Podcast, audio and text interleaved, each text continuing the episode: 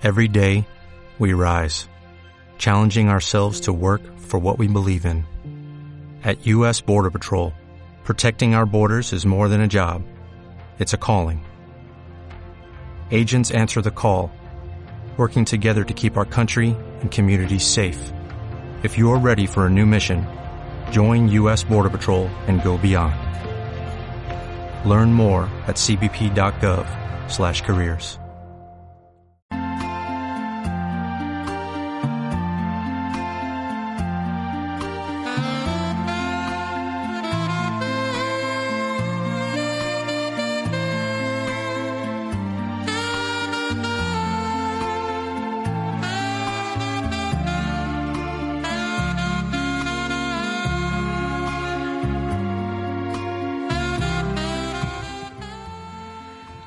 Queridos oyentes, bienvenidos a La Voz de Vida, un programa que realizamos los que nos sentimos eternos aprendices y formamos parte del aula de mayores de 55 años de la Universidad de Málaga, acompañados de nuestro profesor Fran Martín.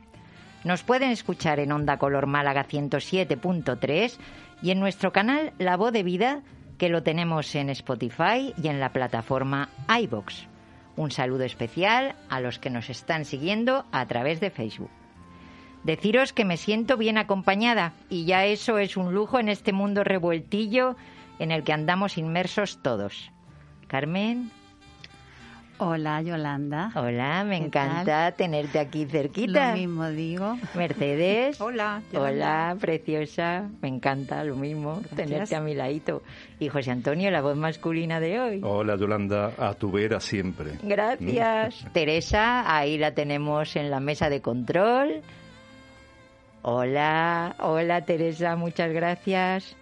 Pues la que os habla, Yolanda, y este grupo de gente estupenda pretendemos que el tiempo que estén con nosotros sea de calidad, que lo den por bien empleado, que disfruten muchísimo y que aunque no arreglemos el mundo revueltillo, lo dejemos un poco más bonito. José Antonio, ¿tú qué dices?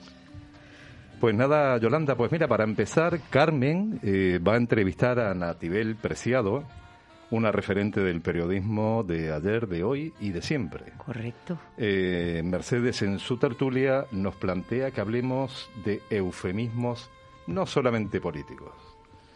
Yolanda, creo que tú vas a entrevistar a Ariana Oroz ¿Sí? mm, para que nos hable de educación nutricional. Sí, Ar- Adriana. Adriana Oroz. Muy bien. Me he comido una D, perdón. No, no importa. Y para finalizar, pues yo voy a navegar como siempre sin rumbo y hoy voy a hablar de las víctimas colaterales. Así que un poquito de música de fondo y vamos a empezar con el programa.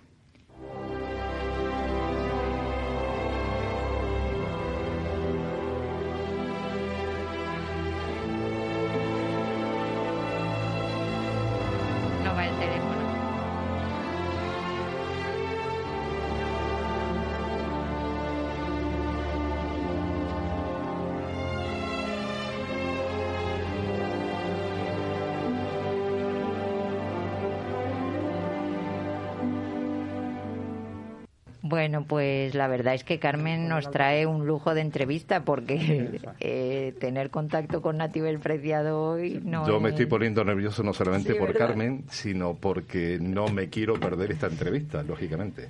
Pues venga, queridos oyentes, Nati- vamos con Natibel. Natibel. Sí, Hola, buenas tardes. Natibel Buenas tardes. Preciado, escritora y periodista de todos conocida, con un buen número de distinciones en su haber, acude a nuestro programa La Voz de Vida para conversar con nosotros sobre su última novela, El Santuario de los Elefantes. Aunque espero y deseo que la conversación fluya por donde ella quiera, puesto que es una maestra en las artes de la oratoria y de la elocuencia. Bienvenida, Natibel. muchas gracias. Mira, Maribel, no es fácil para mí entrevistar, y aquí cabe perfectamente la redundancia, a una de las mejores entrevistadoras del país. Natibel, tú conoces mejor que nadie los dos frentes del campo de batalla. Mira, tiene que salir la guerra sí o sí. Entonces supongo que empatizas a partes iguales con los dos. Pero ¿en qué sillón estás más cómoda? ¿En el de las preguntas o en el de las respuestas?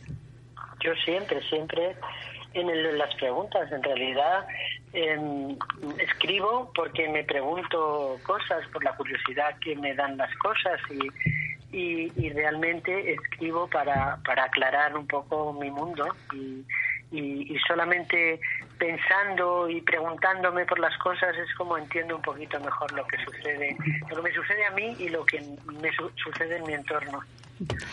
Mira, yo soy algo más joven que tú, pero compartimos una misma generación en la que hemos tenido que adaptarnos a las nuevas tecnologías por un montón de razones.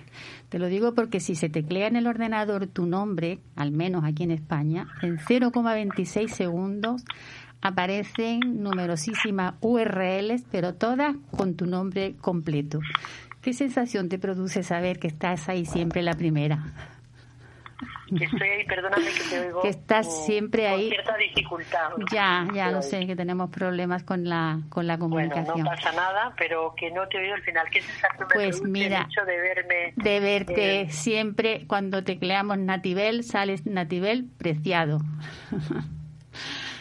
Sí, pues, pues no sé, quizá ya después de tanto tiempo estoy acostumbrada a, que aparezcan incluso cosas erróneas. Al, principio le daba mucha importancia y me, resultaba un poco... Te cabreabas, te cabreabas. Bueno, sí, pero ahora ya lo tengo asumido y me da completamente eh, igual, no, no le presto demasiada atención porque la verdad es que aparecen cosas que te traen buenos recuerdos. Generalmente eh, no tengo demasiados enemigos, no sé si eso es bueno o malo, para mí es bueno me dicen, pues hay que tener enemigos. Digo, pues yo tengo pocos, tengo alguno, por supuesto, pero incluso en las redes sociales, en Twitter y tal, que en fin, ya sabes que es eh, un fenómeno terrible de donde se concentra todas las, las iras, las furias, los insultos y tal, me insultan poco. De vez en cuando me cae alguno, pero poco, poco. O sea que, que estoy tranquila. Yo a lo que aspiro es a vivir en paz y más en estos tiempos. Sobre todo, mejor que tener razón, ¿verdad? Hay que tener paz. Bueno, pues eh, sí, porque dentro de la paz eh, yo procuro buscar mis razones y, y, estar de acuerdo, sobre todo conmigo misma, para no, no engañarme y no ser una impostora y, y dormir bien por las noches, que es importantísimo. Mira, en esta época y a estas edades dormir bien y dormir en paz es fundamental, es pues esencial, de verdad. Pues sí, te tengo que dar la razón. Además, ¿hay que llegar a los 100.000 seguidores para ser alguien en la vida? No, en absoluto, en absoluto.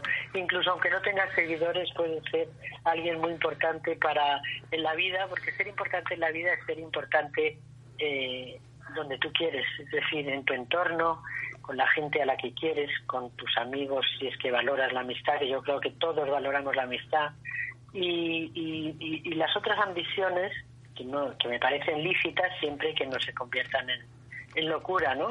Eh, las ambiciones de llegar muy lejos o de ser muy notable o de tener mucha trascendencia, pues me parecen nobles, pero eh, sinceramente mm, no las comparto porque siempre crean algún tipo de patología, esa ambición desmedida, porque tener muchos seguidores, que tengan los en muchos sitios, es imparable. O sea, empiezas y quieres más, más, más, pues les pasa como pues como los protagonistas de mi novela, que son muy ricos y, son insaciables y quieren más y más y más. Ahí, te preguntas, ahí quería llegar ¿para yo. qué quieren tanto? ¿Para qué quieren tanto si no pueden disfrutar de ellos y no saben disfrutar de ello. Ahí quería llegar yo a tu novela, El Santuario de los Elefantes, que fue galardonada el año pasado con el premio Azorín. Eh, yo pienso que la pandemia fue un año súper creativo en el mundo de la literatura. ¿Cómo te influyó la pandemia en la creación de esta pues ficción? como a todo el mundo, como a todo el mundo, pues he tenido, afortunadamente, no he sufrido tanto como, como otras personas que han tenido pérdidas irreparables o han tenido han tenido la enfermedad de una manera traumática y les ha dejado secuelas y, en fin no he sufrido tanto afortunadamente pero claro, es una situación que nos ha afectado a todos tácticamente, eh, causando ciertos efectos que hemos compartido, pues el aislamiento, la, el no poder viajar, el no poder ver a la gente que quieres, el estar encerrada en un lugar, pues la suerte que tenemos los que los que tenemos posibilidades de hacer cosas en solitario, es decir, escribir o, o, crear de alguna forma, o yo qué sé, ya no hablo solo de grandes creaciones, sino pues el hecho de pintar, escribir, em, hacer música, eh, bueno, es, es, una, es una salvación. Y, y el escribir para mí ha sido una salvación hasta el punto de que es la vez en la que más me he concentrado en la que más he viajado para salir de las cuatro paredes en las que estaba encerrada como todo el mundo durante el confinamiento y, he disfrutado mucho, he disfrutado en la parte eh, de documentación creativa, he visto muchos documentales, he leído con, con, mucha, con mucho detalle historias que en otra época quizá la precipitación no me hubiera impedido leer. O sea que, que la parte positiva es que han salido mis elefantes de ese confinamiento y me han, me han dado una suerte impresionante. Pues me alegro porque eres todo lo contrario de lo, que decía Byron, que para él componer era un dolor. Ya me he dado cuenta que para ti es una satisfacción. Mira, en la no, No, déjame, déjame, te voy a decir una cosa. Ah, no, cuenta, cuenta, no, venga. No nos confundamos. Yo hablo de la documentación, de ver documentales. Escribir a mí me, cuando me dicen, ¿y entonces te gusta mucho escribir? Digo, me encanta, me, encanta sobre todo haber escrito, porque a veces cuando escribes y te quedas atascada y sufres porque no puedes decir lo que las cosas como quieres decirlas y pasa un día y tienes una página en blanco, o sea que yo sufro como cualquiera, pasa que la suerte es llegar al final de un camino y eso es maravilloso. Pues sí, porque mira, estoy leyendo que en el, en el diccionario de la Real Academia lo que significa que todos conocemos santuario, un templo en que se venera la imagen o reliquia de un santo de especial devoción.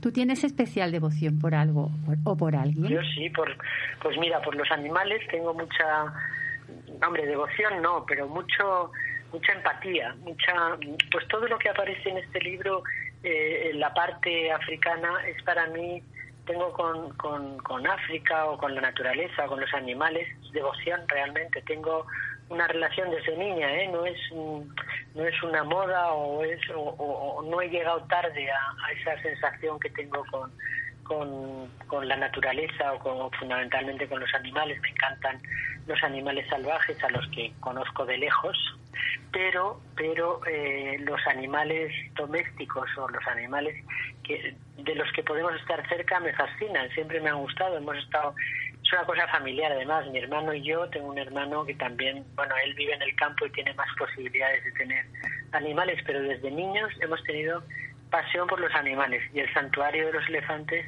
santuario es el lugar donde se rescatan a los elefantes para de, de, los circos, de los malos tratos, de, de, cuando terminan machacados por, por los eh, domadores o por el turismo, tal, se los lleva, se les lleva a un santuario, como a tantos otros animales, y allí se les rehabilita para que puedan volver a la naturaleza y puedan vivir otra vez en libertad. ¿Y tú has tenido alguna experiencia directa con los con algún elefante o solo los del zoológico?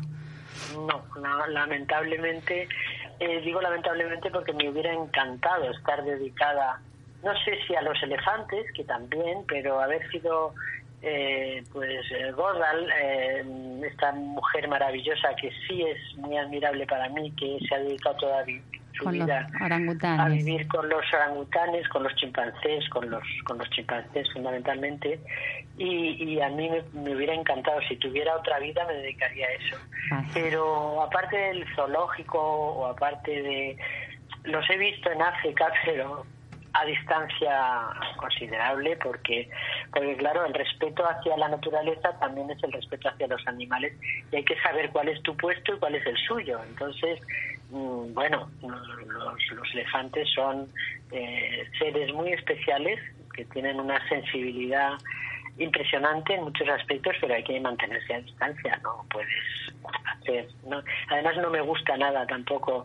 Los vi en, los circos cuando era pequeña, me fascinaba el circo, hasta que comprendí ya de mayor que los pobrecitos ya sabemos lo que sufrían para, para domesticarlos y para, para, hacer las tropelías que hacían con ellos, ¿no? Pues sí, pues pero, Pero bueno, ya no permiten tener eh, animales en los circos. Eso está, eso está estupendo, la verdad que pienso como tú en ese sentido. Han pasado ya unos pocos de años desde el egoísta hasta el santuario de los elefantes. ¿Qué tienen las personas ricas que llaman tu atención? Pero me refiero a las ricas sobrevenidas, a las ricas nuevas. A las ricas de... los pues nuevos eh, ricos a los nuevos ricos, perdóname que, que es que te, he entendido mal, me has hablado desde el egoísta hasta ahora.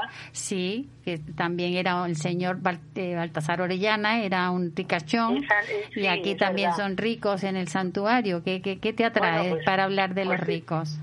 Es curioso, ¿no? Aquel más que rico era un señor poderoso, y, y no era un rico sobrevenido, sino que era un poderoso que tenía incluso tablas medievales en su casa, es decir, eh, de varias generaciones, rico de varias generaciones. Y estos son nuevos ricos. Y es curioso, mira, que es verdad, siempre descubres algo cuando te, cuando desde fuera una persona tan observadora como tú ve coincidencias que yo no había caído en ello. Pues eh, son las dos únicas veces que he hablado de los de personajes ricos en, a lo largo de, toda mi trayectoria literaria, ¿no? Es curioso. Pues no lo sé, de aquel me interesaba el personaje, que era un personaje muy especial, eh, que encarnaba un poco la soledad del poder y de la riqueza, pero la soledad. Y aquí son una banda, son, podríamos decir, como una manada de ricos, de nuevos ricos además, eh, que son cuyas fortunas son de origen, desde luego, sospechoso, no de origen ilícito directamente. Por eso se van a, África cuando el gestor de fondos les dice, oye... El señor Bauman, el señor Bauman. Exacto, el grotesco, el grotesco Bauman. Sacar el dinero y se van a África pues a blanquearlo. y entonces allí se encuentran con con una realidad que le supera, la naturaleza le supera Además, a los africanos. Te interrumpo porque tú sabes que las sentencias españolas son fantásticas. No pidas a quien pidió ni sirvas a quien sirvió. Y la señora Elizabeth, pues tiene todas esas características, por lo menos a mí me lo ha parecido. Digamos, a mí el que peor me cae, no sé a ti, es Carlos. Carlos eh, es el anticuario es el que peor me cae, que según iba creando el personaje le iba cogiendo más manía, más manía. Sí, porque además te vuelvo a... tipo más repugnante. Te, te interrumpo. ¿Qué tiene que ver? Bueno, Carlos, me, refiero sobre todo también a Marcos, Marcos Blum y Chocotúa. ¿Qué tienen que ver estos dos? me ha parecido. Bueno, pues hablan, hablan de... No, no, no, la verdad es que no hay esto no es no hay claves aquí escondidas en la novela pero.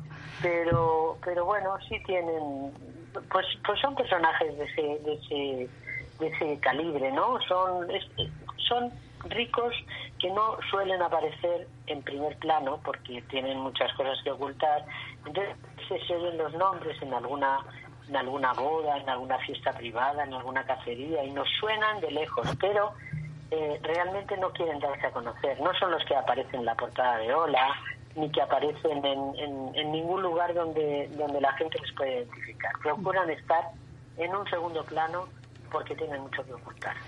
Sí, yo te puedo contar que el personaje que más me ha impactado ha sido Capa, porque ese final que él ha dado para mí ha sido terrorífico, terrorífico. La escena no la quiero desvelar porque quiero que mis compañeros lean el libro, pero me ha parecido terrible, terrible el final del señor Capa. Se me fue, Capa se me fue un poco la mano. Yo creo que, que, me hice la justiciera y ahí me pasé un poquito. Pobre Capa. Pobrecito. Y el pobre no, no, no tenía tanta maldad como el resto. Es eh. verdad, no sé por qué, pero bueno, es una cosa un poco esotérica. Era el personaje más pintoresco de todos y, al final pues ya sabes que estas cosas es curioso porque mm, esta vez fundamentalmente como como eh, fabulé más que, que otras quizá por ese encierro del que hablábamos al principio pues pues se me fue la mano bueno hice un poco hay mucha alegoría en la novela hay mucho personaje alegórico. Entonces según me acordaba de cosas se encarna tal el otro parece no sé qué y tal, pues entonces me tomaba la justicia por mi mano y trataba de hacer justicia, ya que en la vida real la justicia no, no siempre funciona, la verdad. Lleva toda la razón. Natibel, sin tiempo para más, porque sé que tienes otro compromiso importante que requiere de tu presencia. Así que te esperaremos aquí en el, programa La Voz de Vida de Onda Color hasta la publicación de tu nueva novela, que supongo que ya estará que supongo que ya estará fermentando en algún lugar de tus pensamientos, ¿no? estoy, estoy escribiendo, sí, sí. Me, lo, mejor que puedo hacer a pues sí. es una es una alegría y un lujo africano poder compartir contigo estos minutos. Así que para, final, para finalizar... Por, por, la deferencia y por, y por, y por todo, por tu a, ti, para, para finalizar, simplemente quiero regalarte un tesoro musical que ya estamos empezando a escuchar y de escritora en África a escritora sobre África, de Karen Blixen a Natibel Preciado. Llévate esta música maravillosa de John Barry que no necesita presentación y que espero que te emocione tanto como Chet Baker. Muchísimas gracias, gracias Gracias. Hasta siempre y hasta pronto. Hasta pronto.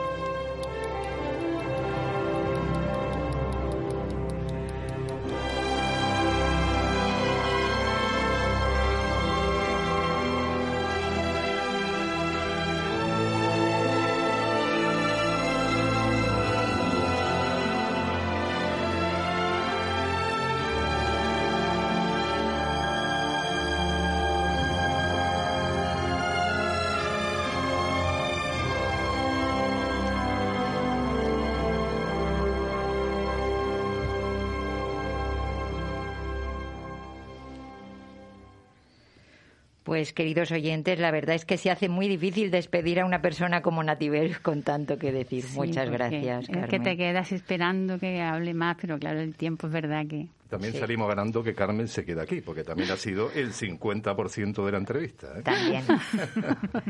Hemos tenido tiempo, ¿no? Tiempo de calidad con Natibel y con Carmen.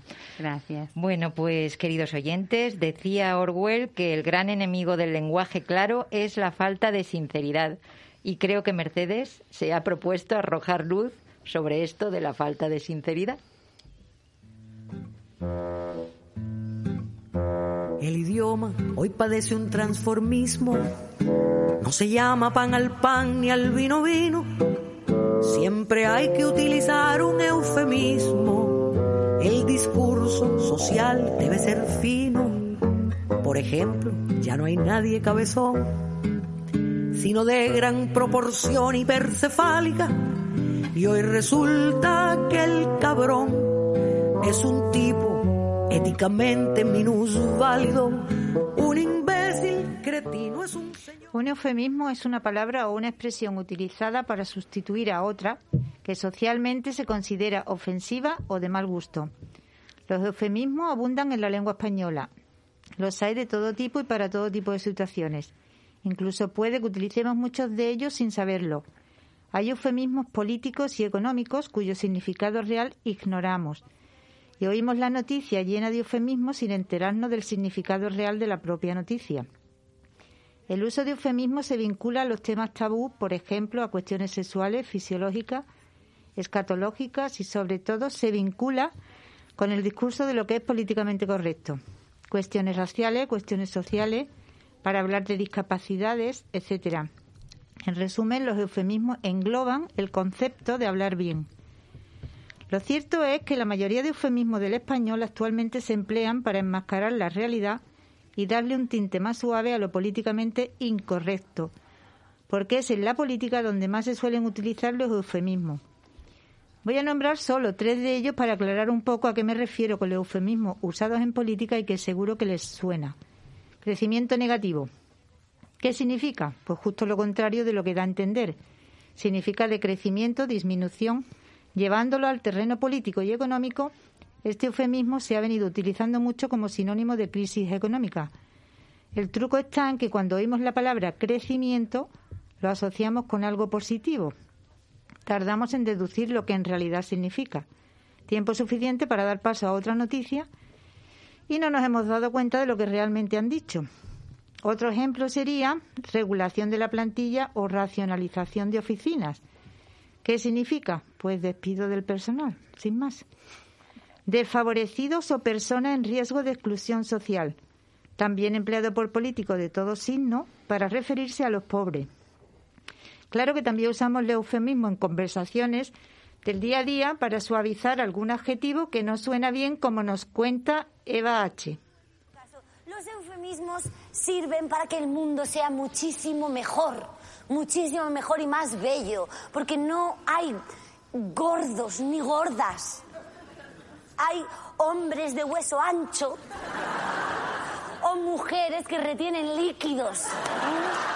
Gracias a los eufemismos no hay feos. Hay hombres graciosos. No hay feas. Hay mujeres con rasgos exóticos. Para el mundo de la pareja, por ejemplo, para la conservación de las parejas en el tiempo, importantísimos los eufemismos. Si no existieran los eufemismos, pues, pues no podríamos decir eso de, si no es que me caigan mal tus amigos, Cari, lo que pasa es que mm, van a otro rollo. No podríamos decir eso. Tendríamos que decir, tus amigos son imbéciles, que van a ya con ellos su madre por ahí, que, yo paso vergüenza. No, no, diríamos eso directamente, ¿eh? O cuando decimos, yo qué sé, ay, hay que ver qué payaste te eres, Cari. que, no podríamos decir, diríamos, mira, me están haciendo pasar una vergüenza ajena horrorosa. Si lo llego a saber cuando te conocí, te, casas con tu vieja. Sería violento, sería desagradable, ¿no? Como nos dice Bach en este audio que hemos oído, buscamos palabras que no hagan daño al interlocutor y no lo ponga violento. No todo es malo. Los términos eufemísticos también son prueba de lo variada y creativa que es la lengua castellana y también es bueno porque hay que hacer todo un ejercicio mental para decir X, cosa como si fuera Y, porque además si sueltas X, lo más seguro es que te tiren una silla a la cabeza. Por lo que en ese sentido el eufemismo está bien. Para que una palabra funcione como eufemismo, su interpretación ha de permanecer ambigua a cargo del oyente, es decir, que no se entienda muy bien lo que estamos oyendo. A medida que se extiende el uso de un eufemismo, este pasa a comportarse más como un sinónimo del término original que como un eufemismo, y son los conocimientos y creencias de los interlocutores los que determinan la detección del eufemismo dentro del contexto en el que es dicho. Y ahora, compañeros, me vais a decir si sois muy de eufemismos o soy el pan pan y el vino vino. José Antonio, José Antonio. Yo que soy de pan pan y al vino vino. Por eso te lo he preguntado. La verdad que el tema del eufemismo conmigo no va y en las últimas reuniones que teníamos en, bueno, en el puerto mientras he estado trabajando en las reuniones, cuando empezaban con todos los eufemismos, que antes he apuntado una cosa, eh, porque tú hablabas de crecimiento negativo. Yo es que un día en una reunión del puerto llegué a escuchar de crecimiento positivo. ¿Vale? O sea, que es lo mismo, no dice nada. Y claro, yo me quedé como diciendo, vamos a ver, si estamos decreciendo, ¿cómo puede ser positivo? ¿Vale? Pero claro, te, le dan la vuelta y al final te venden, porque se tiran media hora para explicarte lo mismo que no te enteras, con muchos más eufemismos. Creo que lo mejor es al pan pan y al vino vino. La verdad que eh, yo coincido con José Antonio porque al haber trabajado en el mundo económico se utiliza muchísimo el eufemismo. Eh, de hecho, si, eh, si estuviera Juan aquí y Félix, creo que lo corroborarían perfectamente. Lo que se llama la prensa salmón, la prensa económica, está llena de eufemismos, de palabras que no te dicen realmente lo que hay detrás. Pero es que, Yolanda, yo creo que el propio economista es un eufemismo, porque el, economista nada más que sirve para analizar las cosas pasadas porque cuando se ponen a predecir lo que viene, siempre fallan. Como que no aciertan. Correcto. pues yo voy a romper una lanza por el eufemismo, porque eh, lo, yo considero que a veces son como mentiras piadosas. No, sí, pero yo creo que a nivel personal, sí, a Puede nivel social, social, sí, lo, yo lo acepto porque es verdad que no debemos de ser bruscos con las personas, ni decir lo que sentimos con, alguien que nos caiga mal, ¿no? Siempre la educación y la mentirilla piadosa, yo creo que es aceptable en estos términos. Es verdad me estás haciendo pensar y es verdad que sí que tiene el eufemismo una carga emocional positiva, que es lo que, muy buena. lo que lo que creo que tú estás intentando transmitir, ¿verdad, Carmen? Sí, sí, sí, que, que hace a la otra persona sentirse bien. Hombre, es que como ha dicho Eva H, no es lo mismo decir gordo o gorda que decir, está un poquito rellenita. Eh, Mercedes, Parece que- ¿cuál es la diferencia? Hombre, mm, La suavidad en la, la suavidad en la palabra. Pues el la suavidad en la palabra y el cariño hacia hacia hacia el, el que tienes enfrente. Eh, y pensar no- que a ti no te gustaría que te dijeran cosas desagradables porque En a fin de cuentas decir gordo que hoy en día se debería de aceptar porque hay gente gorda hay gente flaca hay gente que son más feos o más guapos y, y no teníamos por qué usarlo como un arma contra una persona o una persona porque sea fea qué pasa Claro. no pasa nada. Mira, yo uso, perdón, yo uso un eufemismo con mi hija, que ahora se enterará cuando escuche el programa, porque mi hija habla mucho, no se parece a mí. Apaga los micrófonos. Habla muchísimo, habla muchísimo. Entonces me llama dos veces al día, cosa que agradezco, pero muchas veces me dice tantas cosas que a lo mejor a los dos días le pregunto y me dice, mamá, eso ya te lo dije. Y entonces ahora en vez de decirle, pero es que me cuentan muchas cosas o es que hablas mucho, le digo, es que me das mucha información a la vez. Ah. Oye, pues eso, porque una vez le dije, es que ya esa es que no paras de hablar. Y me dice, pues ya no te cuento nada. Digo, no, hombre, tampoco es eso. Es- Pero le digo, me das mucha información, oye, y no molesta tanto, ¿no? El eufemismo debe de ser educado. Yo pienso que la base tiene que estar en la educación. Y- pero claro, si nos vamos a temas económicos o temas políticos, ya el político es el colmo del mal eufemismo. Sí. Los políticos son los inventores del eufemismo por, por- en, en el más estado Sí, por puro excelencia, para, por excelencia, porque es la forma de engañar, porque el que es político siempre tiene que engañar. Algo Vuelvo, tiene que engañar. vuelvo a estar en desacuerdo. Hoy. No, no, por favor. No me digas que los políticos no mienten, mienten más que hablan. A mí el día 30 me pagan por llevarlo la contraria, así que a eso vengo a este programa. Creo que los políticos, como realmente un político, volvemos al tema, sobre temas económicos, que son los principales, no pueden predecir, porque ni los economistas, ahí sí tienen que utilizar eufemismo. No, Sí, pero- no saben lo que va a pasar mañana. Pero perdona, si ellos, No. ellos hablan, yo es que apunto unos cuantos, porque ellos hablan de moderación salarial. Digo- moderación salarial que significa bajar los sueldos. Sí, pero para eso no Pero se Cuando moderación no hay, ya están bajitos. O sea, no hay como una si fuéramos- moderación. Como si fuéramos ricos y, y dijera, es que hay que bajarle los sueldos Pero a para esta eso gente no hace que cobra falta, mucho. para eso no hace falta un político. Lo tenía un empresario que era, era mi jefe que lo utilizaba todos los meses La moderación Sí. salarial. Y no era político. Sí, pero tu jefe afecta a una era el empresa. dueño de la empresa. Claro, tu jefe afecta a una empresa. El político tiene una responsabilidad social con una comunidad y además una es un cargo electo. Entonces, mm, José yo lo de la Antonio, mentira, lo que tú dices, Estamos Mercedes. las tres en el mismo bando. Bueno, pero a ver qué me dice de reajuste de precios. Ajá. Eso es lo mismo Que que, de- siempre de es cre- al alza, nunca No, es al de, cre- de cre- de crecimiento Siempre, positivo, siempre. de crecimiento positivo. Jamás. Siempre es pero, al alza. pero perdóname, es que antes cuando estabas haciendo la introducción Sí. has dicho eufemismo sexual. Eufemismos, es- no, Sí. temas, temas, Temas cosas- tabú. temas tabúes. Tabú. Vale, temas vale, vale. tabúes como la No, sexualidad es, también. que, es que te había entendido fe- eufemismo sexual, digo, yo creo que es de las pocas cosas que no se puede Y meter. tú ya querías aprender ahí, No, no. eufemismo sexual. Se le ha visto el plumero. Hombre, es que si se puede mentir, pues muy bien, pero es que me había quedado un poquito, perdón que me he equivocado. Te has equivocado. Era un tema del que hay, bueno, del que se habla con eufemismo, igual que de la muerte. Pasa mejor vida. Eso sí Ah, que no sí. está. O estirar la pata, que ya es rizar el rito, ¿no? es- vaya. No, eh, la muerte es Sí, muerte. o fallecer. Fallecido es, siempre se usa casi mejor que muerto, Sí. es un sinónimo, desde luego, pero queda como mejor. Más doradito, ¿no? Sí, Te sí. puedo asegurar que al brusco. personaje que está en el cajón le va a dar exactamente igual Totalmente. el eufemismo en este caso. ¿eh? Sí, por supuesto. Sí, pero al decir ha fallecido. Pero más será para la familia, para Sí, él no. sí, hombre, claro, Claro. A, él, a él le va a dar lo mismo. Se ha ido al otro barrio, también lo hemos dicho, ¿no? Se ha ido al otro Se ha ido barrio. al otro sí, barrio y estira la pata. Estirar la pata. Ese estira la pata, ese es panota. O pas- bueno, pasó a mejor vida, sí, y, y es que no sabemos si ha pasado a mejor vida. Efectivamente, Que- lo de la otra vida Lo no lo sabemos, vida, nadie nos lo ha contado Nadie nos lo ha dicho, así que lo de vida. pasó a mejor vida, eso sí que me parece un, un eufemismo un poco mentiroso. Pero ahí el mejor es, era una gran persona y ni lo conocías. ¿Eh? Ajá. Ese sí que es un buen eufemismo en este caso. Bueno, y los eufemismos en la cocina, que eso también me lo he apuntado yo porque me encanta. Os voy a decir un plato, a ver si adivináis lo que es.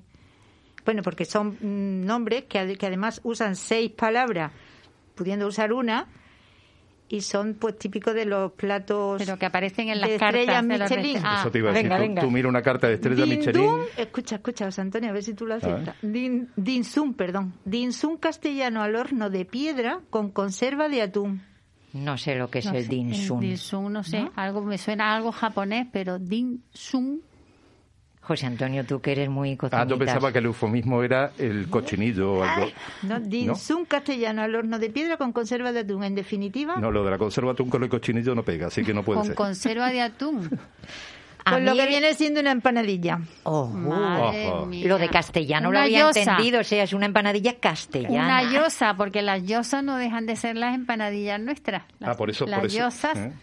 japonesas o chinas. Otro, otro, Sí, otro sí, que voy a decir. Hoy están de moda. Semicuajo de campero con secretos de cebolla y patata pochada. Semicuajo, lo del huevito medio cuajado, puede ser. Una tortilla simple y De huevo campero, un semicuajo de, de huevo Puede campero ser, ¿no? Huevo- con un- secreto de cebolla y patata pochada. El Ese es muy fácil, ¿eh? el secreto de cebolla. Secreto de cebolla, no lo entiendo yo el secreto, porque la cebolla es más clara. son, la son cebolla eufemismos, son eufemismos. que te hace llorar ese plato. Pues la típica tortilla de patata. Eh, eh, lo he dicho, ¿eh? ¿Lo has dicho? Lo he dicho. antes. Ay, ¿no te he oído? ¿No te he oído? Bueno, pues acabamos y voy a acabar, como siempre, hoy, hoy acabo con un argumento del filólogo y director de la Real Academia Española, Lázaro Carreter, que ya ha fallecido. El eufemismo delata siempre temor a la realidad, deseo vergonzante de ocultarla, antifaz del lenguaje impuesto a su rostro verdadero y, en definitiva, afán de aniquilarla. Pero lo que existe no se borra con palabra. Ojalá fuera cierto. El eufemismo es decir casi lo mismo, casi lo mismo, pero no igual. El eufemismo es decir casi lo mismo, casi lo mismo, pero no igual. No es lo mismo decir habrá sangre porque comienza una guerra. A decir ciudadanos nos vemos forzados a una inclusión aérea. Si me dicen que mi economía tendrá un crecimiento negativo, aunque sea crecer para abajo es crecer y me quedo más tranquilo. Si eres un falso autónomo, emprendedor de la España que madruga. Es mejor a madruga, cabrón, tu madruga, que eso el poder sí que lo ayuda. No es lo mismo decir comunico la interrupción del hecho conyugal. A decir que te aguante tu par en Abu Dhabi, que muy tranquilito está. El mismo es decir casi lo mismo. Casi lo mismo, pero no igual. El eufemismo es decir casi lo mismo. Casi lo mismo. Pues muchas gracias, compañera Mercedes, por hacernos reflexionar, aprender y reír un rato. Yo os traigo también cosillas para aprender, o al menos esa es la intención. Hoy tenemos con nosotros a una persona muy especial para mí. Ella se llama Adriana Oroz Lacunza. Es de Pamplona, graduada en nutrición humana y dietética y máster en nutrición en la actividad física y el deporte. La conocí a través de un nutricionista que me gusta mucho en las redes, Julio Basulto, y su tarea como divulgadora la verdad es que me apasiona y le apasiona a ella, porque cuida con mimo su red social y cuando le propuse por Instagram dedicarnos un ratito, no lo dudó, y digo no lo dudo, porque su respuesta fue automática a mi pregunta. Todo lo que pueda aportar en temas de nutrición y salud, estaré encantada. Dime cómo y cuándo. Creo que con esa respuesta, queridos oyentes, Adri no necesita más presentación. Hola, Adri, bienvenida a La Voz de Vida. Hola Yolanda, Hola. encantada de estar aquí, eh, como bien dices tú, para hablar de temas de nutrición y salud. Muchísimas gracias por tu presencia y tu encanto para estar aquí. Mira, los que me conocen saben que mi alimentación empezó a cambiar cuando conocí el plato de Harvard, allá por el año 2019.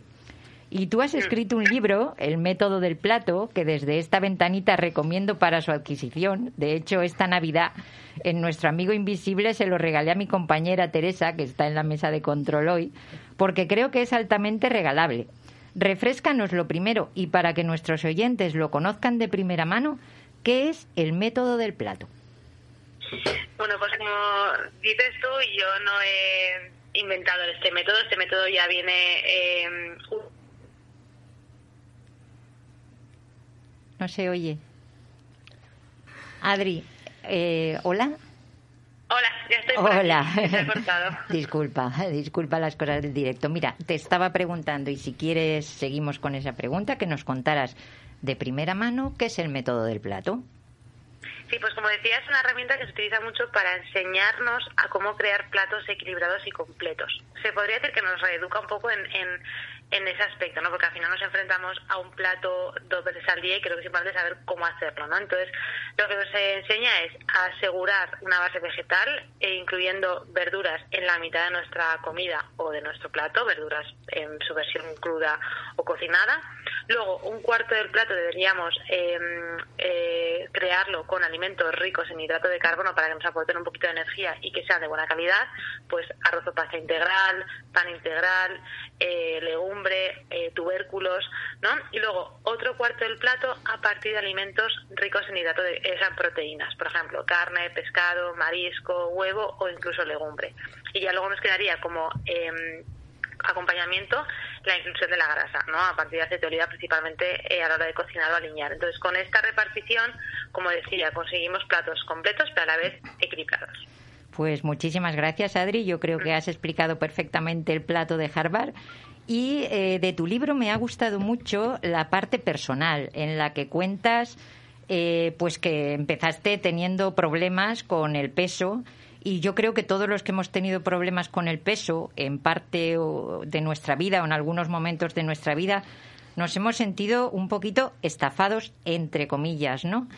Y hay en estos momentos una red importante de nutricionistas en nuestro país que tenéis como objetivo enseñarnos a comer, cada uno con sus estilos de comunicación diferentes.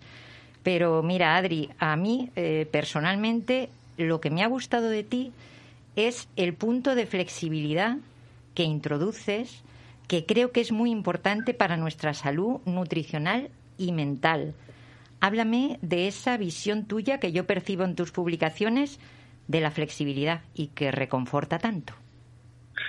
Hombre, yo al final eh, fomento mucho esa flexibilidad o ese equilibrio porque considero que los extremos nunca son buenos y generalmente cuando estamos en extremos o pensamos en el todo o nada, al final solemos ir al todo, ¿no? Entonces yo creo que esto puede traernos eh, muchas consecuencias eh, a nivel eh, ya no solo de alimentación, sino también a nivel conductual. Entonces yo, cuando alguien viene a mi consulta, yo lo que quiero es que esa persona consiga su objetivo, pero que lo mantenga. Por eso yo no fomento el hacer una dieta durante un tiempo concreto, sino enseñar a esa persona a cómo debe alimentarse y cómo puede eh, compatibilizar esa alimentación pues con su estilo de vida actual, con sus gustos, con sus preferencias, con sus rutinas, ¿no? Pues para que no sea un cambio tan drástico que eh, sea incompatible con la vida que tiene y quiere tener. Muy importante, muy importante la mm. flexibilidad mental, la verdad. Eh, en tu libro y en las redes tumbas mitos alimentarios que se han perpetuado y que siguen estando en nuestra sociedad. ¿Y qué te parece si derribamos algunos? Encantada. Siempre, siempre hay tiempo y de hecho hay, hay muchos. Eh, de hecho, uno de los mitos con los que ya eh, este, este método del plato rompe, y, en mi caso con este libro, es el que no se pueden mezclar eh, pues proteína e hidratos, ¿no? claro, yo en este aspecto en el plato lo fomento su, su su mezcla, ¿no? Pero yo, eh, para este mito, lo que digo es que los alimentos como tal ya nos aportan ambos nutrientes. El claro ejemplo es la legumbre, aporta hidratos de carbono y también proteína, por lo que esto de las dietas disociadas, de que no se puede mezclar alimentos ricos en proteína en hidratos, no tiene sentido porque ya de por sí los alimentos lo tienen.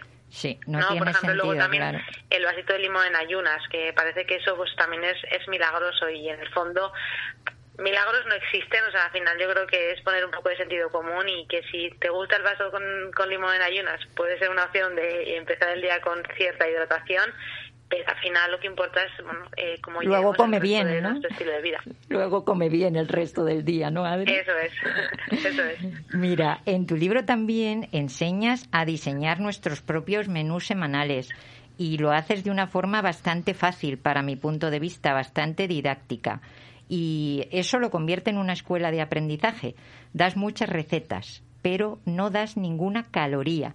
Y me gustaría preguntarte por qué no incorporas calorías. Bueno, porque yo creo que al final las calorías tampoco nos educan. Es decir, yo creo que es más interesante educar a la población en cuál es la ración de un alimento que puede ser adecuada para su consumo, ¿no? Pues tanta cantidad de pan, tanta cantidad de arroz, pero es que las calorías al final eh, no, no nos dan una información real y, y, a veces las calorías nos confunden, ¿no? Porque no podemos comparar unas calorías que nos aporta un plato de legumbres con las calorías que, que mm, nos aportan las galletas, ¿no? Y a veces las calorías nos pueden derivar en, en, conductas más de compensar y, bueno, en general la nutrición no viene de calorías, sino de alimentos y de nutrientes. Entonces yo creo que es mejor educar en ese aspecto. Muy interesante esa aclaración. Gracias, Adri. Y otra cosita que me gustaría preguntarte. Cuando empiezas a comer mejor, la verdad es que te sobran muchos pasillos de los supermercados. Y me gustaría que habláramos de la importancia de la compra. ¿Lo que compras es lo que acabas comiendo? Claro, porque al final lo que compras es lo que tienes en casa y es lo que al final acabas consumiendo. Entonces yo creo que eh, la clave empieza por ahí. Eh, en el día a día al final pues tenemos igual más o menos dificultades para cocinar o para hacer las comidas del día. Entonces si llegamos a casa y tenemos a nuestro alcance alimentos de calidad, pues es más fácil que la consecuencia, que la consecuencia sea comer bien, a diferencia de no tener nada. Eh, o acabamos picando cualquier cosa que tengamos por casa que tal vez no sea de buena opción o incluso ahora que ya está cogiendo mucha fuerza pues pidamos para, para comer en casa. Entonces yo creo que es importante enseñar a la gente a qué tiene que comprar cómo para que la consecuencia le, le resulte más fácil. Pues para mí también y me gustaría comentarte hay un punto de inflexión en el método del plato y es esa mitad izquierda llena de frutas y verduras porque eso lo cambia todo te cambia la manera de cocinar, te cambia la manera de entender la alimentación, te hace ver lo mal que comes y convertir las verduras y las frutas en la base de la pirámide para mí ha sido una verdadera revolución. Me gustaría ahora hablar de números contigo y que me comentaras las ingestas mínimas de verduras y frutas un poco para que la población en general se diera cuenta de lo escasitos que andamos. Sí, como te decía al principio, el método del plato nos reeduca. Eh, sí que hay gente que igual te dice, no, pues yo sí que tomo verdura, ¿no? Pero igual hacemos dos veces a la semana, ¿no? Como un plato principal y ya está, pero en el día a día falta la ingesta de vegetales. Entonces, la recomendación está en cinco raciones de verduras eh, hortalizas y frutas al día. Es decir, mínimo dos raciones de verduras, que esto lo podemos cumplir con el método de plato aplicándolo en comidas y cenas, es decir, siempre en cada comida que hagamos principal, algo de verdura tiene que haber y que sea la protagonista, que es la importante, que es importante porque va a hacer que la ración se ajuste. Y luego mínimo tres raciones de fruta al día, entendiendo que una ración depende un poco del tamaño, ¿no? Es decir, una manzana es igual a dos kiwis porque esos son más chiquitos, o dos mandarinas. Entonces, en total, como decía, hablaríamos de cinco raciones de verduras y frutas diarias. Muchísimas gracias, Adri. En este mes de febrero, y ya lo apuntabas tú, se celebró el Día Internacional de las Legumbres. Y yo sé que eres una gran defensora de las legumbres. Y me gustaría preguntarte qué tienen las legumbres para que la Organización Mundial de la Salud y tú las defendáis a muerte. Pues la verdad que soy muy gran defensora y, y porque al final las legumbres son un alimento eh, nutricionalmente muy completo. Es decir, es un alimento de origen vegetal que tiene mucho aporte de fibra y eso mejora mucho, o ya se ha visto que la fibra aporta muchos beneficios en, en la salud cardiovascular, la regulación del estreñimiento y generalmente nos aporta mucha saciedad, cosa que interesa pero también es una, una fuente muy rica en vitaminas y minerales, en proteínas de buena calidad em, y también en hidratos de carbono complejos, por lo que al final nos aporta, por así decirlo, un poco de todo. Si a eso le sumamos que supone em, o que es una proteína vegetal muy sostenible, es decir, eh, como también ya no solo nos tenemos que cuidar nosotros, sino que considero que también tenemos que cuidar nuestro planeta, eh, la legumbre nos puede ayudar en ese aspecto, porque supone eh, muy poco impacto a nivel, a nivel medioambiental su producción y, de hecho sería un poco la línea de, de acción intentar reducir un poco eh, más el consumo de alimentos de origen animal y fomentar los vegetales para ese cuidado del medio ambiente. Pues muy importante lo que has dicho también de cuidar el planeta. Y mm. como máster en actividad física y deporte, en tu libro tienes una frase lapidaria. No sirve de nada comer bien si no os movéis. ¿Crees que te has pasado un poquito? Eh, no, yo creo que no, porque al final hay que pensar que nuestro cuerpo necesita movimiento y si no se mueve, eh, enferma. Entonces sí que es bueno cuidar lo que comemos, obviamente, pero eh, a veces eh, nos preocupamos igual demasiado por la alimentación y igual no nos movemos lo suficiente, no hacemos deporte y el cuerpo es nuestro nuestro vehículo, entonces hay que cuidarlo y el hacer deporte, además de que nos reporta muchos beneficios a nivel de salud emocional, pues esa producción de endorfinas, también eh, nos permite tener una buena estructura corporal que protege los huesos y que luego también nos mejora mucho la salud, como decía, también cardiovascular, por lo que el binomio tiene que ir siempre de la mano. Comer bien y movernos eh, es clave para una buena salud. Pues seguimos con otra frase lapidaria y nos la aclaras. No busquéis una dieta o una alimentación perfecta. Eh, sí, porque al final, como decía al principio, los extremos no nos llevan por buen camino y a veces cuando rompemos esa dieta o esa perfección es cuando podemos ya entrar en, pensamiento de ya total, ¿no? Y al final creo que la perfección no la debemos buscar porque la vida tampoco es perfecta, sino buscar constancia, buscar adherencia y eso lo conseguimos cuando eh, los hábitos se personalizan y, se y se ajustan a la realidad que uno vive, ¿no? Entonces yo creo que es bueno buscar a alguien que le ayude a crear una pauta eh, personalizada y, y que sea capaz de mantener y disfrutar en el tiempo. Cuando todo se flexibiliza de alguna manera, ¿no, Adri? eso es.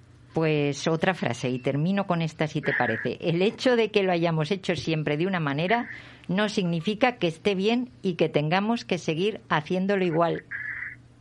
Sí, es que una frase que, mucha gente dice, pero al final los datos hablan. Eh, tenemos mucha prevalencia de obesidad en nuestro país, eh, tanto en adultos como sobre todo en, niños.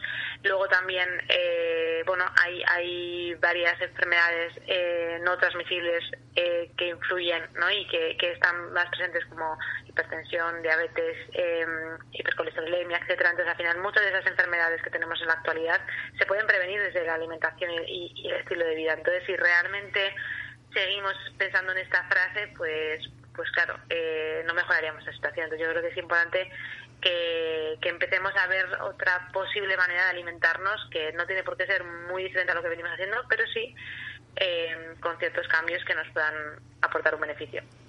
Pues Adri, muchísimas gracias. Te felicito. Creo que has escrito algo verdaderamente potente para promover el cambio. Creo que tu misión y tus ganas de ayudar han hecho que lo escribas en un formato estupendo que recoge parte de teoría y parte de aprendizaje activo. Enseñas a aprender y enseñar a aprender es lo que va realmente, eh, lo que vale realmente en cualquier aprendizaje conjugas y haces juegos malabares con las cuatro patas de un banco, autoconocimiento, alimentarse, nutrirse y la pata más importante que se olvida siempre, disfrutar de comer, disfrutar de este proceso de aprendizaje. Y me gustaría terminar diciéndote si te apuntas a otros programas de la voz de vida. Bueno, como ya hice la primera vez, la respuesta es clara y encantada de volver a poder formar parte de, de algún programa contigo hablando de temas de nutrición y, ha sido un placer haber sido invitada y haber compartido con vosotros un poquito mis conocimientos y mi experiencia. Pues el placer ha sido nuestro. Infinitas gracias, Adri. A ti. Adiós, preciosa. Adiós. A comer sano tienes que aprender y a comer todo y a nutrirte bien, porque comer sano Suena bien, ya que te da todo lo que tienes que tener. Es menester tener buena salud y es importante que esto salga a la luz. Pídete un gazpacho andaluz en el comedor más cercano de la US. Como te lo digo, es solo un consejo, pero también puedes pedir un salmorejo y te aseguro que llegarás a ser viejo, porque comer sano te ayuda a llegar lejos. A tu organismo nunca le hará daño, porque comer sano tiene efecto con los años. Comer sano suena bien.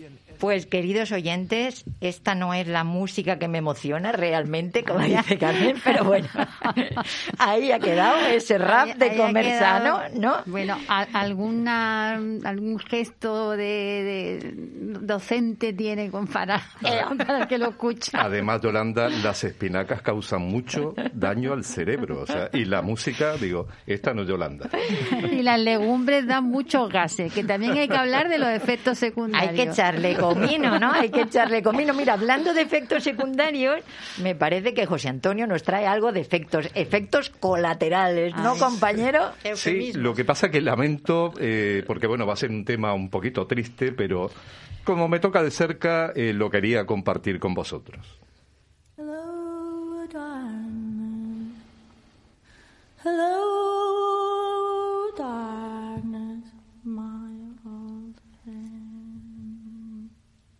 Hello, darkness, my old friend.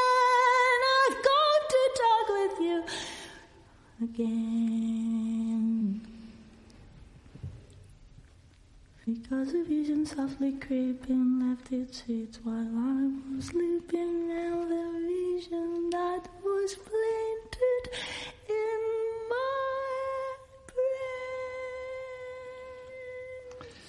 Bueno, pues hoy empiezo con esta canción triste, Los sonidos del silencio, en versión de la catalana Silvia Pérez Cruz, porque os voy a contar una historia que afecta a una amiga mía que une de alguna manera a Ucrania con Málaga. Os voy a hablar de una de esas tantas historias personales que deja la guerra por el camino. No voy a hablar de tanques, ni de aviones, ni de refugiados. Voy a hablar de una amiga mía que desde hace unas semanas es una víctima colateral de la guerra. Os quiero contar cómo un conflicto puede afectar a tu vida cotidiana, cómo puede destrozar tu vida de un día para otro. No hace falta estar en la zona de guerra ni tener que correr a un búnker para salvar tu vida. No. Hablamos de la vida cotidiana como la, la que tenemos cualquiera de nosotros. Nadia es una ucraniana que llega a Málaga hace unos 20 años y por casualidad de la vida mm, nos hemos hecho muy amigos. Hemos compartido en estos 20 años toda su vida. Nos contaba cosas de su hijo pequeño que se había quedado en Ucrania, ya últimamente, lógicamente, cosas de sus nietos. Al poco tiempo de estar en Málaga emprende una nueva relación con Cristian, otro ucraniano, que también forma parte de nuestro círculo. En el año 2014 sus vidas empiezan a cambiar, Rusia invade Crimea, mira por dónde nuestra amiga es de Crimea, de un día para otro cambia de nacionalidad. Un día era ucraniana y al siguiente pasa a ser rusa como por arte de magia. Pasan de ser una, pareja que compartía muchas cosas a que su relación se tambalea, ya que ella es medio rusa, medio ucraniana, pero él es ucraniano-ucraniano. Pasa el tiempo y poco a poco consiguen recomponer su relación, pero hace unos días llega este nuevo conflicto y la vida les cambia por completo. Como he dicho antes, mi amiga es de Crimea, su hijo vive en Crimea, no es territorio en zona de guerra ahora mismo, pero sí forma parte del conflicto. Lo mismo que su madre, hace ocho años era ucraniano y ahora es ruso. Como ahora Crimea es de Rusia, el hijo de Nadia ha sido movilizado por el gobierno ruso como parte de las milicias reservistas de Crimea. Mientras tanto, en Málaga, una mañana, Nadia se levanta como todos los días y se encuentra con una carta de despedida de Cristian, su pareja, en la que le decía que se había ido con dos amigos ucranianos a formar parte de las milicias voluntarias de defensa de Ucrania. Nadia me comenta que su vida ha quedado destrozada para siempre por un lado, su pareja forma parte de un bando y su hijo forma parte de otro. Que aunque todo esto se arregle y a ellos no les pase nada, el enfrentamiento va a seguir estando ahí. Estos dos pueblos se van a odiar para siempre. Los rencores y las venganzas serán caldo de cultivo. Son cosas que pasan en las guerras, son todas esas pequeñas historias que no nos damos cuenta que pasan la cantidad de vidas que quedan destrozadas para siempre sin ningún motivo, sin haber hecho nada. Y gane quien gane la guerra, ella ya es una víctima colateral perdedora. A partir de ahora, cada vez que oiga esa palabra, víctima colateral, le pondré cara. Ya no será más una palabra fría inventada para tapar barbaridades. Lo que es una barbaridad es la propia palabra en sí las víctimas no son colaterales, son víctimas sin más y sin saber por qué.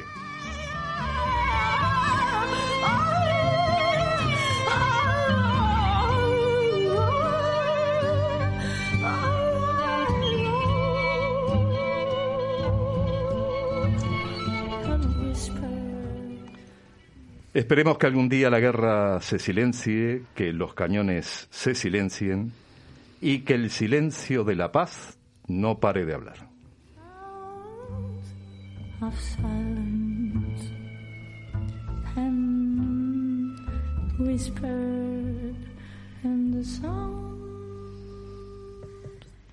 Pues queridos compañeros, si os parece, reflexionamos un poquito sobre esto que ha traído José Antonio y que me parece tan, tan, tan importante porque estás hablando del sufrimiento de las personas. Y porque estás hablando de alguien ya conocido, Conocido. De, de carne y hueso, no del que te ponen en la televisión o el de, los, de, de- de las fotos de los periódicos. Y más que nada, cómo las decisiones que, que no son eufemismos, que en este caso estamos hablando de decisiones puras y duras de los gobiernos, le van afectando a la vida de una persona hasta llegar a destrozarla por completo. Es que fíjate que jamás había caído en, en lo que has traído tú a colación hoy con el tema de que te levantas ruso, te acuestas ucraniano o te acuestas ucraniano y te, y Te levantas ruso. Es, es algo increíble lo que está sucediendo. ¿eh? Y más que nada, lo que tú dices justamente en el tema de Crimea principalmente, eh, ten en cuenta que el hijo, eh, al, haber, al haberse quedado, lógicamente, en Crimea y, a- y ahora forma parte de Rusia, pues lo han movilizado dentro de lo que son las milicias de allí. Pero claro, su pareja, que es ucraniano, ucraniano, se ha ido de voluntario a las milicias ucranianas. Ucranianas. O sea que Y es como una Esperemos guerra no. civil, Es como una sí, guerra sí, civil, porque a fin de cuentas son pueblos hermanos, siempre han sido pueblos hermanos. No es que Rusia y Ucrania yo piense que, que, que, que sean no, lo pero han, com- mismo. han compartido parte de la historia. Pero, sí, pero te quiero decir que son pueblos hermanos, pero diferentes. Tú lo has dicho antes, eh, a mí cuando me lo estaba comentando, pues lógicamente se me venía la imagen, la guerra civil, en la que volvemos al tema, que sin entrar en ideología, porque la culpa siempre la tiene todo el mundo, no la tiene uno solo, Efectivamente. pero que al final salpica la vida de las personas y a lo mejor ha habido hermanos de un bando y de otro, vamos. El caso Claro, pero, pero Machado, o el sea. que los manda a esos sitios, el que los manda al, al campo de batalla, no coge el fusil. Ese solo lo manda. A mí lo que me molesta es la eso, palabra- Eso nos molesta también a todos, siempre lo pensamos, que el que da la orden nunca aparece en el No campo va. de batalla. A mí me molesta mucho la palabra víctima colateral, porque, bueno, siempre me ha molestado, porque esa la inventó Lyndon Johnson, que fue el presidente de Estados Unidos cuando fue la guerra en Vietnam, eh, cuando fue el famoso bombardeo con Napalm, en que hubo cerca de 30.000 víctimas colaterales, ¿no? Mire usted, si usted está Eran bom- víctimas. Si usted está bombardeando, pues lógicamente es una víctima, ¿no? Sí, y sí, a partir sí. de ahí, pues se ha ido deformando la palabra y se utiliza para cualquier cosa. Se usa más daños colaterales, ¿no? Sí, Que ahí entran sí. las víctimas que no se cuentan ni siquiera como personas. Daños colaterales cuando mueren civiles Eres un número. y es exactamente. Un Sí, número, te conviertes en una cifra, ¿verdad? Sí, Tremendo. son Gente, de, ya te digo, gente de palpable, que los tienes al lado, que son vecinos tuyos. Sí, sí. Ya ¿Me, no. me dais un minutito para contaros una cosita que he visto esta mañana? Claro, que sí, Teresa. que me ha encogido el alma. Pues hoy estaba caminando por cerca de donde yo vivo, he pasado por el pasaje del Esperanto y hay una oficina del refugiado. No os podéis imaginar la cantidad de gente que había, eh, que además me ha sorprendido muchísimo. Estaban haciendo cola, me imagino que, que acabarían de llegar. Había mucho niño, mucha señora mayor y mucha mamá. Algún joven también había, algún chico joven. Entonces estaban allí y me ha admirado sobre todo el mirarles que tenían todas sus pertenencias alrededor. Había bolsas, había maletas y, y me ha hecho mucha gracia que los niños entre ellos estaban jugando en la calle con una alegría increíble, ¿no? Que, que sí, pero vamos, me ha dado una sensación porque he pensado que en cualquier momento cualquiera de nosotros podemos pasar por lo mismo. Ay, es sí, tremendo, sí, es sí, tremendo, es tremendo. Mm. Lo tenemos tan cerca que nos puede tocar efectivamente. Es que cuando dicen no hay tercera guerra mundial, yo creo que sí la hay ya. Bueno, yo hoy ya llegué ya empezado. Que de momento que están ya enviando Que se Estados acabe, no Unidos se y acabe allí. OTAN, ya empezó. Ya. Ya solamente nos queda que vengan los zombies. Sí, los sí, esos son los memes ¿no? que Por andan por ahí. Que si viene, que si viene y me, me aduce un ovni, mm, hasta, hasta me voy a alegrar porque me ha salvado, ¿no? Ya. Yo lo que me pregunto es que si estas eh, negociaciones que están haciendo ahora llevan a buen puerto, ¿qué va a pasar con esas víctimas que han, que han quedado por el camino? ¿no? Eh, yo te lo decía, eh, Teresa, un poco. eh, te puedo asegurar que eso ya no tiene remedio. Sí. Eh, Carmen antes estaba comentando un poco lo de la guerra civil. Lamentablemente, 70, 80 años después, todavía hay gente eh, que por un lado y por otro pues sigue intentando revivir eso. Pues imagínate también en este caso entre ucranianos y rusos. Ya, tremendo. Pues queridos oyentes, queridos compañeros, hasta aquí llegamos. La melodía de nuestro programa es Un mundo maravilloso. Con ella les dejo. Somos humanidad compartida en el dolor. Y este último mensaje es para los que sufren. Pero al mismo tiempo, y siempre, el sol y el arco iris, como dice la canción, están ahí también para nosotros. Hasta otro ratito de la voz de vida.